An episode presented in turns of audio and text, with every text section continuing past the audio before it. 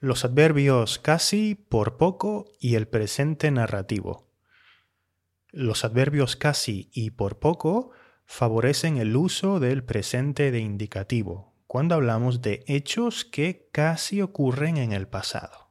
Repito, que casi ocurren, pero no ocurrieron, no llegaron a ocurrir. Ejemplos. Se me hizo de noche en la montaña y tuve que esperar al amanecer para volver a casa. Casi me muero de frío. Casi me muero de frío. Esta mañana, justo cuando salí del garaje, casi tengo un accidente.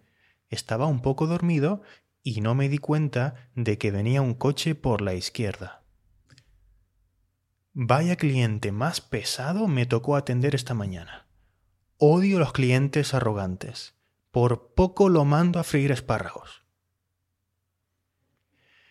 Esto forma parte de lo que llamamos presente narrativo, o sea, el uso del presente para narrar algo que pasó, que ocurrió en el pasado.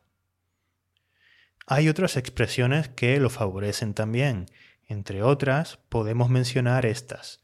Resulta que más presente, de indicativo, en esto que más presente, de pronto más presente. Por ejemplo, en este párrafo podemos ver ejemplos de este presente narrativo.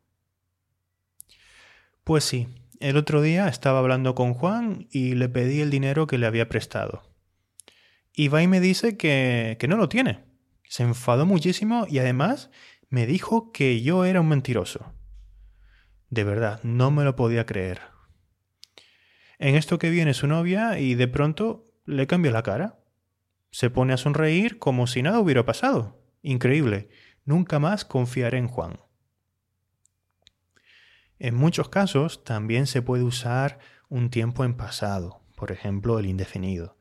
Pero con estas expresiones, que repito, se usan para narrar algo que pasó, que ocurrió en el pasado, pues es muy común usar el presente de indicativo.